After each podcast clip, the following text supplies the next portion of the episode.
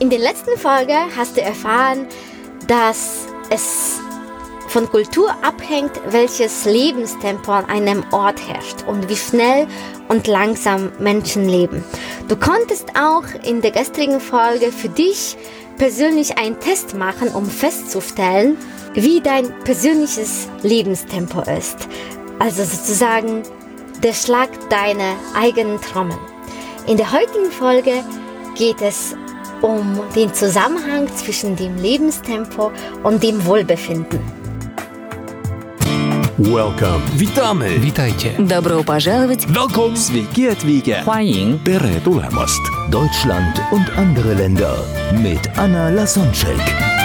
Der erste und einzige Podcast in Deutschland, Österreich und der Schweiz, der sich mit interkultureller Kommunikation beschäftigt, spannende Impulse über fremde Länder liefert, entfernte Kulturen näher bringt und erfolgreiche Menschen mit internationaler Erfahrung interviewt.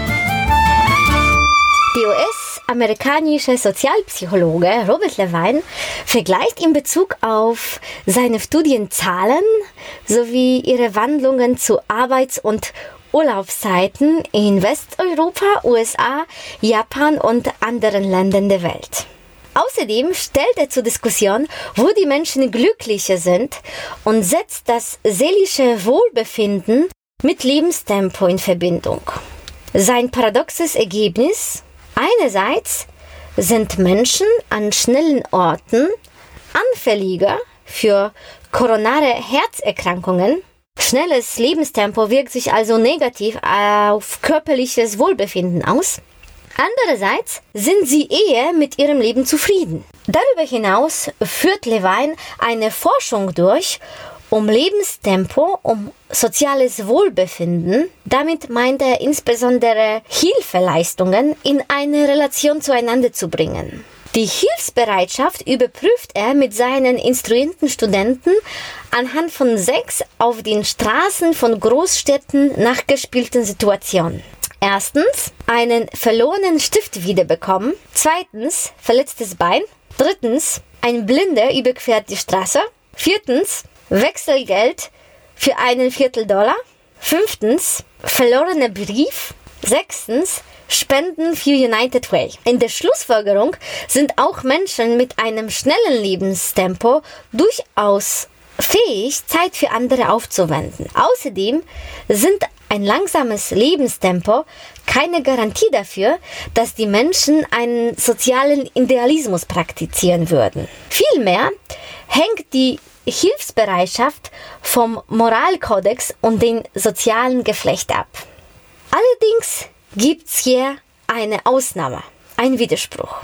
In Bezug auf den Zusammenhang zwischen Zeit und körperlichem Wohlbefinden weist Japan eine Widersprüchlichkeit auf. Das Lebenstempo in Japan gehört zu den rasantesten auf der Welt. Schnelligkeit nimmt in der japanischen Werthierarchie einen hohen Platz ein. Arbeitssucht wird als Tugend betrachtet und Arbeitseifer ist die gängige Lebensart.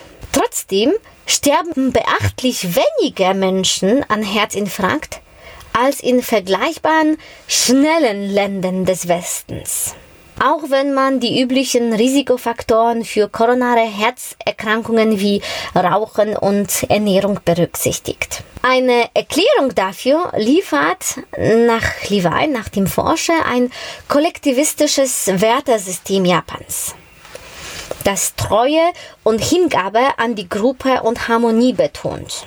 Von den Arbeitskollegen, die nicht als Konkurrenz gelten, sondern meistens zu engen Freunden gehören, bekommt man soziale und emotionale Unterstützung. Japaner haben nämlich eine ganz andere Einstellung zu dem Thema Wettbewerb. Zwischen Kollegen insbesondere. Es gab eine Umfrage, in der gefragt wurde, mögen Sie Wettbewerb an Ihrem Platz? Und dazu haben die Forscher ein Übersetzungsproblem bei dem Fragebogen, weil sich herausstellte, dass die beste japanische Übersetzung für diese Frage, mögen Sie Wettbewerb an Ihrem Platz, war, mögen Sie Unhöflichkeit an Ihrem Platz. weil die Japaner sowas wie Wettbewerb zwischen Kollegen gar nicht kennen, weil die dem Arbeitgeber gegenüber so loyal sind, dass das denen gar nicht in den Sinn kommt, mit den Kollegen zu konkurrieren. Die denken und fühlen, dass die alle in einem Boot sitzen und alle auf das gleiche Ziel hinarbeiten, dass sie gar nicht dieses, was wir teilweise von westlichen Konzernen, diese Ellbogengesellschaft am Arbeitsplatz auch, äh, diese Atmosphäre einfach nicht kennen. Japaner arbeiten hart, lange und gerne für ihre Firma,